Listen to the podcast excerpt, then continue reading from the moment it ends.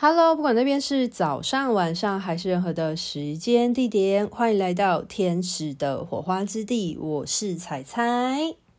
在前几集呢，有聊到关于金钱能量的教导嘛？那在最后的时候呢，我不是有提到说，对于我目前生活状态，除了金钱当中开源跟节流以外呢，我对于现在生活处在一种很满足、非常圆满的状态。其实很大一个部分是因为我减少了很多无效的社交。那我自己发现了，现阶段我的人际关系虽然呃没有花很多的心思在人际上，可是我。留下来的这些朋友呢，其实都是会真心以待的，而且是互相关心的。就是那个人跟人之间的网络连接性反而是比较强大的。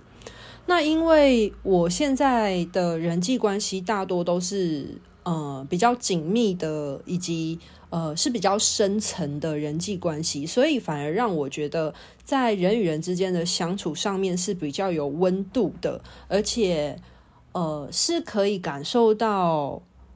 彼此的支持性的，所以这一集呢，我是想要来聊一聊关于呃有效社交这件事情的重要性。那在开始分享之前呢，我有整理了几个人际关系的状态，可以让大家去呃自我对照一下，说你在人际关系上呢，你会不会遇到以下几种情况？那第一种情况呢，是你常常会不会觉得因为人际关系而精疲力尽，时常在人际关系当中觉得很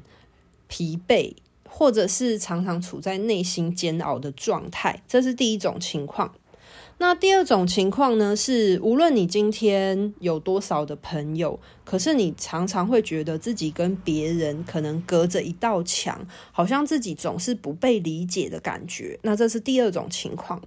那第三个的话呢，是时常会被朋友当作吐苦水的垃圾桶，这种是第三种情况。可是你是困扰的哦。好。那第四种的话呢，是在工作或职场上面的时候啊，很常呃拿捏不定别人跟自己之间界限关系的人。那再来的话呢，是在情感关系当中，或者是家庭关系当中，当你有想要呃遇到一些问题想要解决或改善的时候，可是你却很难跟你的。呃，亲密伴侣，或者是跟你的家庭成员去开口，或者是你想要找人做讨论的时候，却找不到合适的对象，这种情况。那最后一个呢，是你在工作上的，呃，应该说你的工作是不是那种需要接触大量的人群啊？像是你可能是一个创业家，或者你是一个呃行销人员。或者是一个管理者，你可能有一些部署，或者是呃上司等等，你可能有要去跟很多的人接触。那如果你是以上这几种情况的人的话呢，反而你是更需要去留意你的社交品质的。所以我就列下了几点，大家可以去自我。对照一下，就是你有没有符合上面的几种情况？那如果你是符合以上我刚刚所提到的这种情境的人的话，那代表说其实你更应该要去留意你的交友品质的状况。好，那为什么会想要来聊一聊有效社交的重要性呢？主要是因为现在社群媒体非常的发达嘛，就可能大家都有使用 Facebook 啊，或者是 Instagram 啊，或者是呃现在很红的 Twitter，或者是呃反正现在的社群媒体是真的非常的蓬勃发展啊，像 YouTube 也是啊，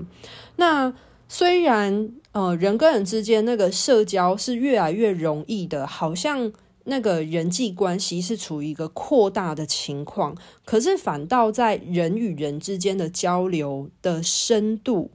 却是越来越浅层的。那甚至有一些人会觉得他的社交圈很广，可是交心的人却不多。那这个社交的深度呢，它其实就会影响呃一段关系的品质。所以，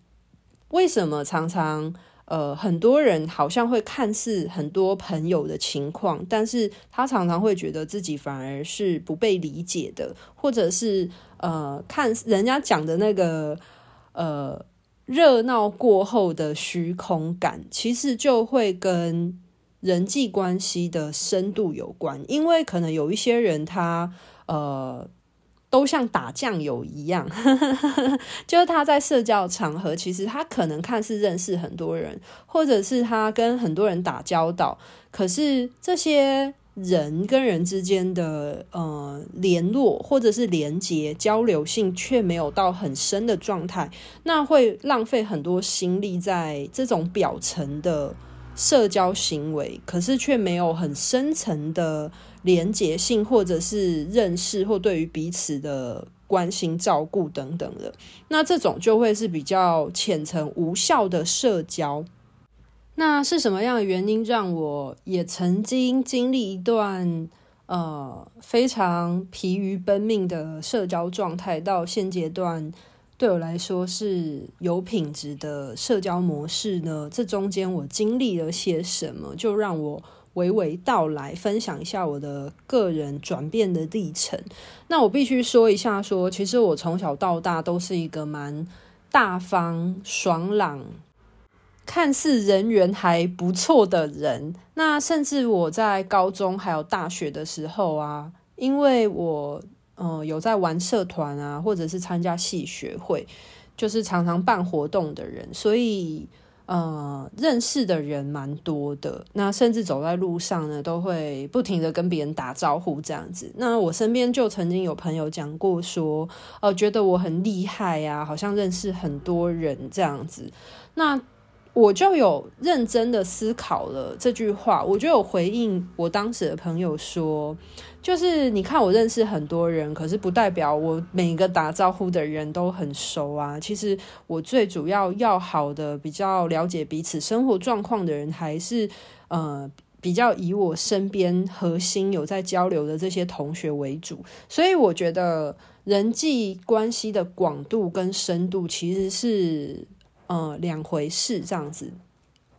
那我也曾经发生过，就是我呃认识很多人，可是我心里也曾经觉得很孤独的这种情况过，就觉得好像真正认识自己、呃了解自己的人不多。我也曾经经历过。那这个情况在我求学的时候，它曾经发生，可是没有对我造成太大的影响。那会让我有一个很重大转变的契机，其实主要是发生在我呃自由潜水创业的这个过程当中。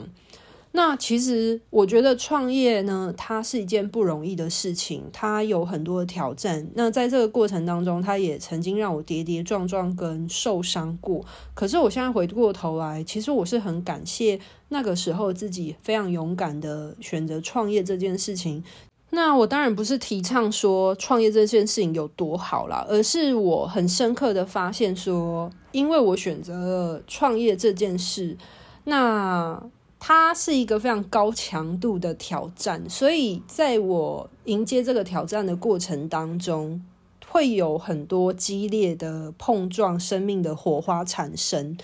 那也是因为这样子的生命的剧烈的火花而，呃，触发我。需要更强烈的去转变，还有成长。那当然，每一个人都有适合自己的工作方式啊。我并没有说，就是每个人都一定要创业才是最好，而是每个人都有适合自己的方法。但是，因为我本来就是一个呃非常创业家个性的人，就是我本身就是很喜欢白手起家、从零开始的那种人，所以我当时做了这样的一个决定。那当然，这个决定背后。当然有一些需要去负责承担的相对的一些呃责任，那我当时也有勇敢的去面对呃我必须要承担的这些重量。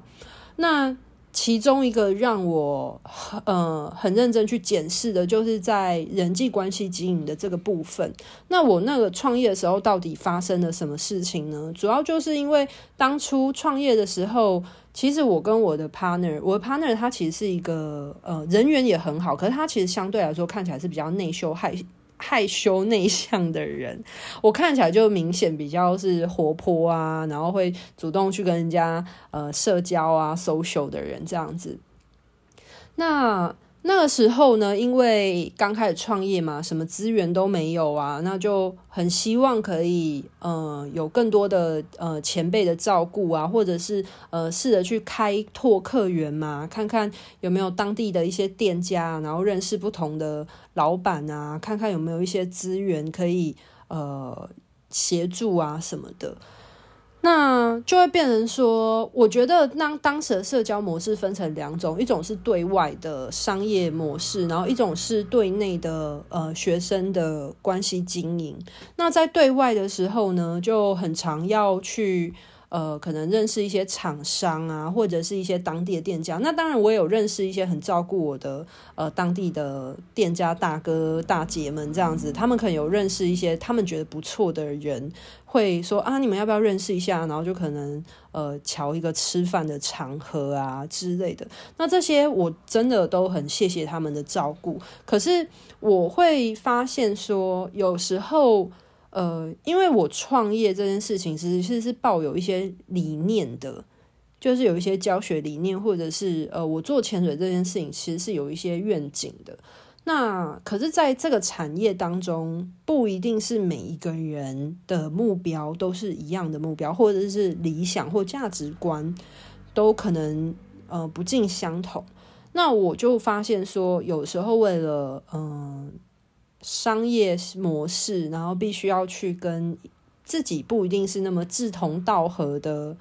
厂家去，呃，人家讲的“博暖”，就是嘘寒问暖，或者是活络关系的时候，其实对我来说是非常消耗的。因为我一直以来都觉得志同道合的人一起做事情，其实那个凝聚力跟向心力是比较稳固的状况。可是如果因为像我跟我的 partner，我们呃创建工作室，其实是希望推广一些呃海洋的健康观念、安全观念啊，然后跟一些跟大自然共存的观念。可是可能会遇到呃，就是跟海洋产业有关的其他厂商或其他的呃商家，他们不一定是用这样的方式，可能是有一些他们自己的想法，或可能比较商业化的模式。那呃，我并不是说什么样模式就是好，只是每个人都有自己的价值观嘛。那我会觉得道不谋不相为合，就是它是一件很天经地义的事情。可是有时候我必须要为了生存，然后去迎合别人的时候，会让我觉得很累。然后像有一些呃，可能前辈们就会觉得，嗯。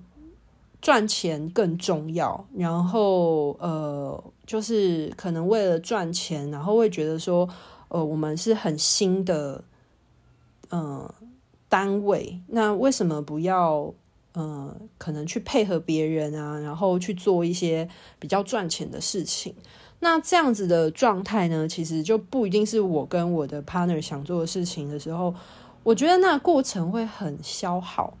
因为必须要去一些社交场合就尬聊嘛，那我觉得尬聊本身就是没有话题，要硬找话题，因为必须要彼此互相熟识熟络。那当然有一些。大哥大姐就是一些资深前辈，他们介绍了的厂家，可能也是出于面子，然后想说给我们这些新进的后辈，或者是呃可能很照顾的后辈呀、认识一下机会。那有一些场合可能需要喝酒，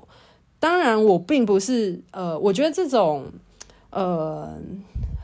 这叫什么呢？应酬吗？我觉得不太像是上班族的那种样子啊，可是就有时候大家就会在海边生活，比较海派一点嘛，然后就会去酒吧啊，喝个酒啊什么之类的。那当然会跟他们嘻嘻哈哈聊天啦。啊，有一些长辈就当然就很照顾啊，因为喝个酒，我是都还好。可是我觉得这样子的场子，我其实并没有很喜欢，所以久而久之，我会觉得蛮消耗的。然后，可是为了要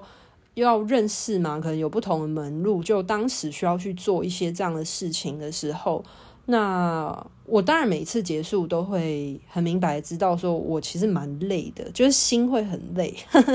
因为并不是在做自己喜欢的事情啊，也不是在一个自己自在的场合，所以去呃做这样的事情，去迎合这样的事情的时候，本来就会很消耗自己，因为毕竟是在勉强自己。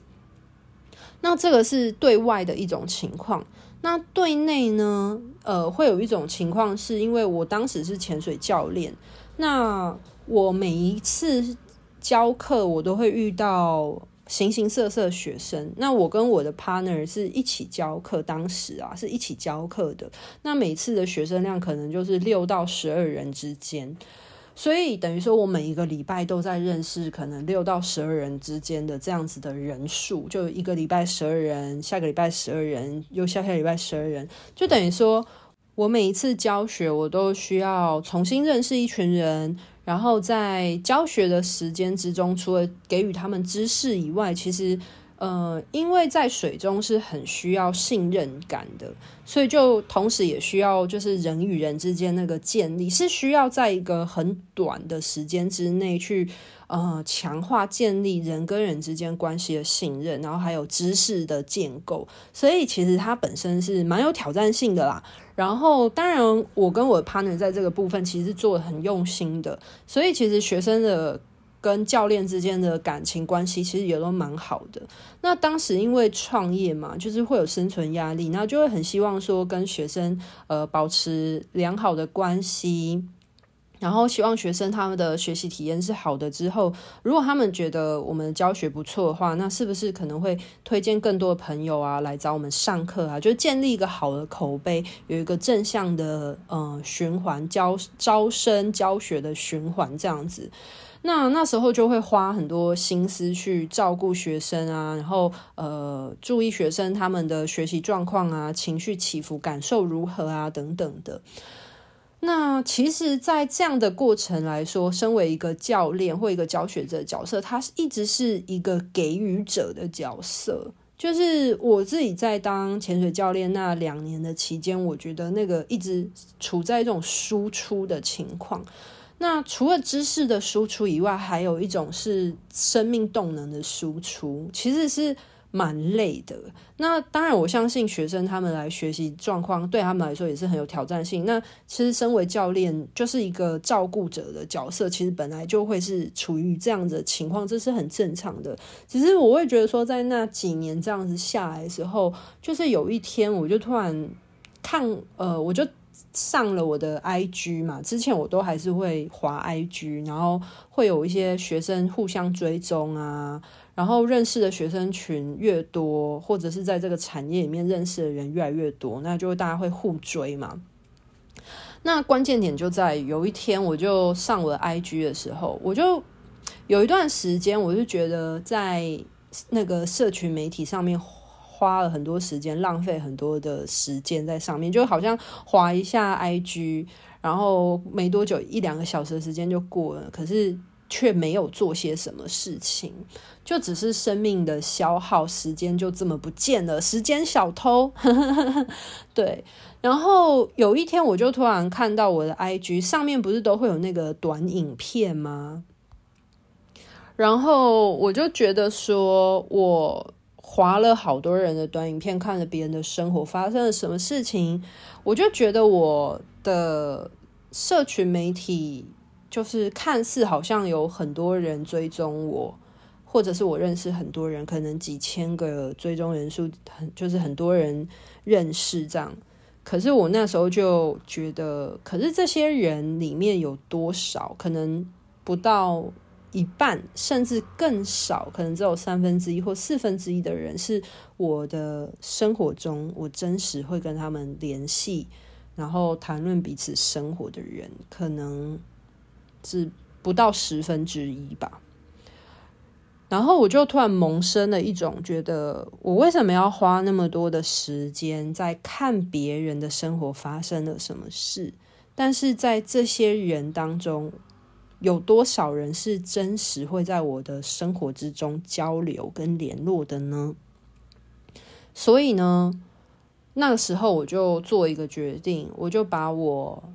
社群媒体上面的所有人都退追了。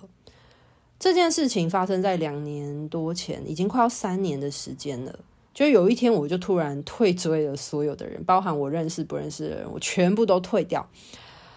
我就因为我是一个那个实践者嘛，我是一个实践观察者，就是我很喜欢做那种社会观察，所以我我很常会以我自己为例子去做这件事。所以那时候呢，我就想说，我就来试试看，如果我今天退追了所有人之后，我的生活会有什么样的变化？所以我就把所有的人都退追掉。那有一些人就会。跟我讲啊，就是说觉得我很猛、很勇敢，怎么有勇气做这样的事情？我觉得没有什么勇不勇气，因为其实就是只是想不想做而已。然后别人就说啊，你你这样都不会觉得很无聊吗？其实我不会，我反而我必须要来分享一下，我退追了所有人，然后一直到现在，我发现我的生活有什么样的转变。就是第一点就是。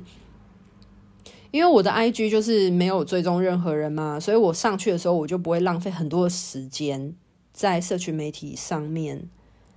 然后，因为我退追了所有人，所以我的版面看起来超干净的。那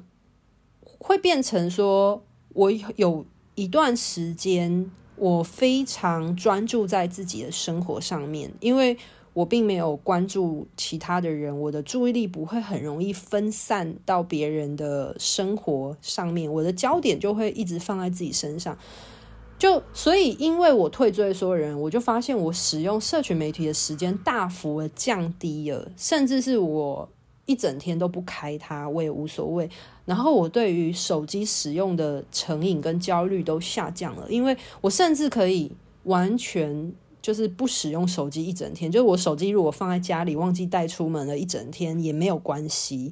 因为我会觉得如果今天有人打电话给我，除非是很紧急的事情，那就另当别论。但是基本上，如果有人打电话给我，看到我在回拨他就好了。但是我并不会因为我一直划手机，然后我觉得有人传讯给我，我就哦必须要马上回他，不会。就是我的那个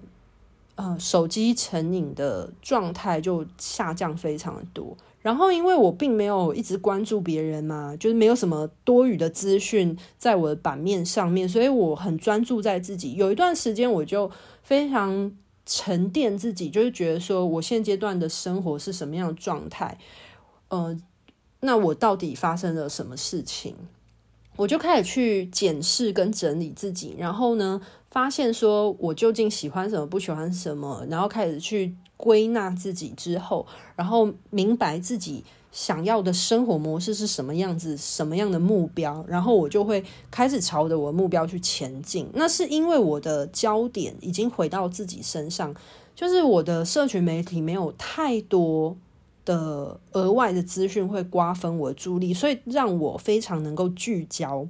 这是我觉得很棒的一点。然后第二点的话是，呃，这个也会呼应到有一些人问我说：“那你这样子没有使用那个 social media 的话，那你这样怎么知道别人发生什么事，或别人怎么跟你联络？”这时候我就要来分享我个人 退追所有人的心法，就是我觉得如果。这个人他是我生命之中真的关心我的人，那我相信，如果他今天有事情要联络我的话，他一定找得到任何的管道方式来联系我，他一定能够找得到我的。所以我是秉持了这样的状态，就是我今天追踪了这么多人，这些人不一定都是跟我生命很有关联的人，所以我想要借此归零，重新再出发。那我就发现说，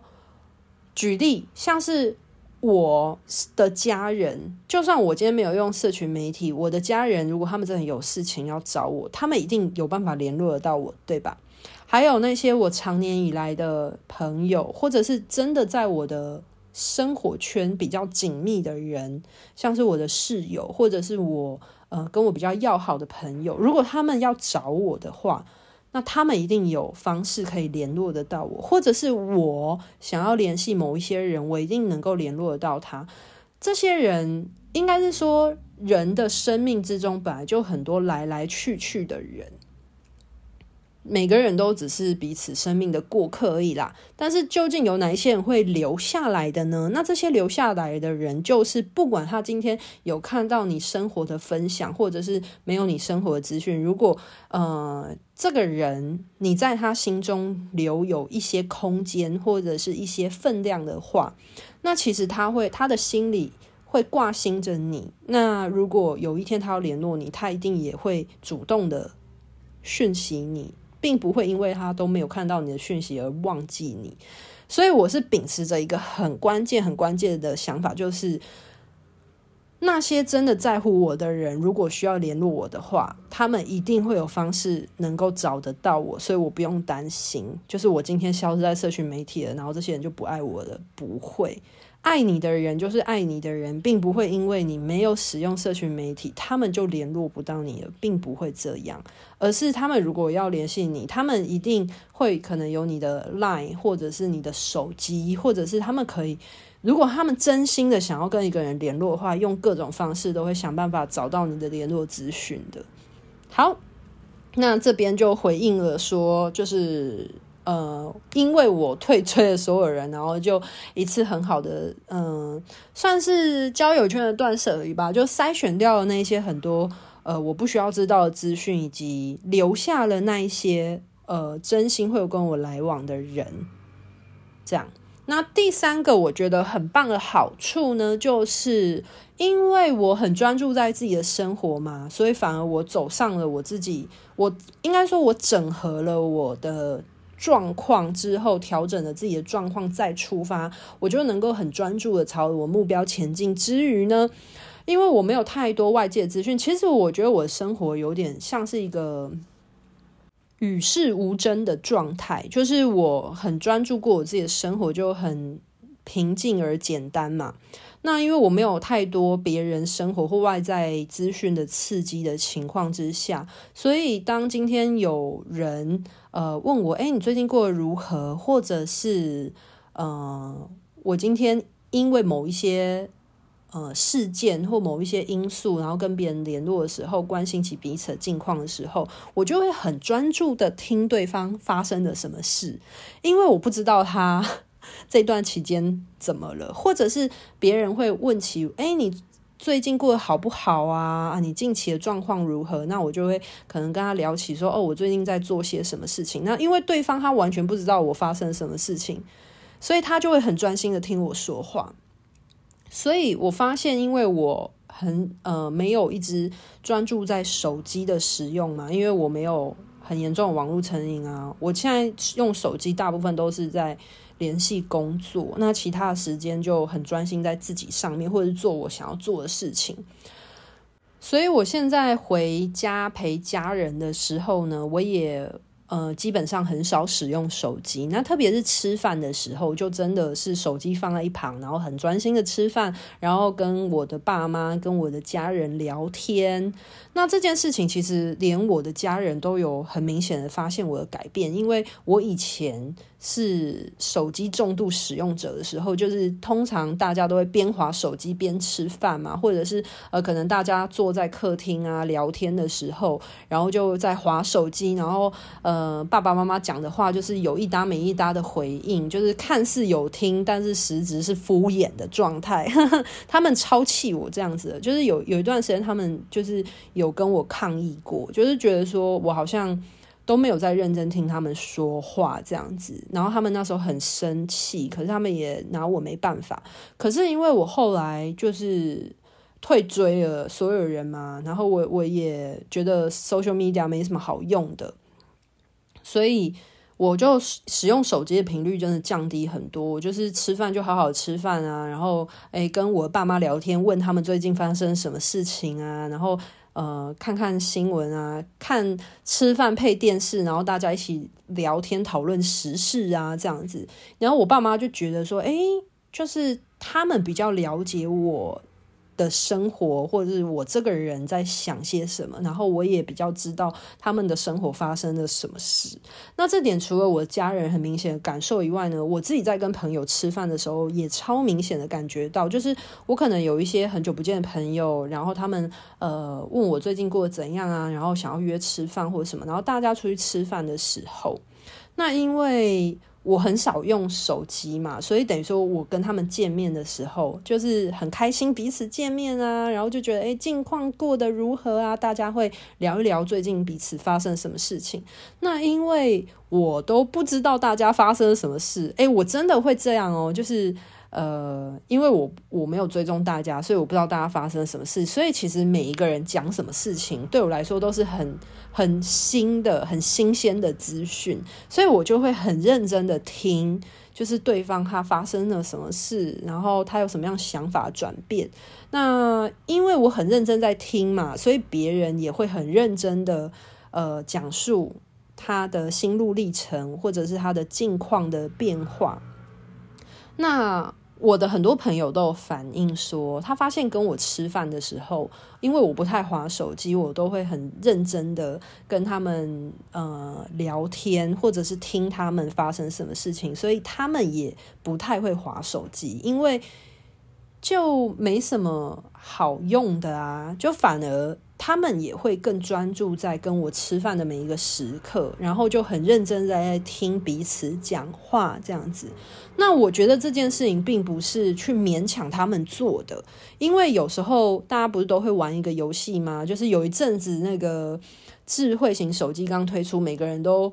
呃，手机成瘾症很严重的时候，那时候不是有一阵很流行，大家吃饭都要把手机交出来，然后叠在那个玩手机叠叠乐，然后先拿手机的人就输了嘛，对不对？可是这种情况其实比较算是那种被动式的要求一个人做这件事情，但是我的部分是因为我自己觉得手机没什么好滑的，因为没什么重点，我又不是一直要。上网，然后看别人最近在干嘛。我的注意力并没有在手机上面，因为我的注意力都在我眼前的这些人，所以我自己本身并不会一直用手机嘛。我就会问我的朋友说：“诶，那你最近发生什么事情啊？然后谁谁谁如何呢？那你最近怎么样呢？这样啊，可能对方他就会呃很。”开始回答我，那因为我跟对方是很真诚的在交流，所以对方也没有什么机会去用手机，所以他反而也会很专注投注在那次的对话上面。所以我很多朋友都有跟我说，就是跟我吃饭，其实没什么划手机的机会，然后但是他们也会发现，就是很自然而然就会回归到了一个。大家很专心吃饭，然后很专心听彼此讲话、联络交流的形态当中，我自己是很喜欢啊，我朋友也很喜欢，因为他们会觉得那一次的吃饭是很深刻的，因为大家都嗯很认真的在倾听，然后了解彼此的生活。那我觉得这个倾听跟对话过程，它就是人际关系当中深度的拓展。那我自己其实并不是刻意要去做这件事情了，而是在我无意之中触发了这样的事情的发生。所以为什么我说我现在的交友都是呃有品质的、比较有深度的情谊或者是关系的模式，是这个原因，是因为人跟人之间的认识本来就是建构在一次一次对话跟理解的过程。那有没有愿意花时间去了解对方，然后去倾听对方，其实是一个很重要的关键。所以，不管是我那时候搬家的时候，然后邀请了一些呃老朋友来家里吃饭啊，在那个吃饭过程当中，其实大家也很少划手机。你要想想看，一群人哦，就是都没什么在划手机，反而就是播着轻松的音乐，然后大家很专心的吃饭，因为一方面大家很饿。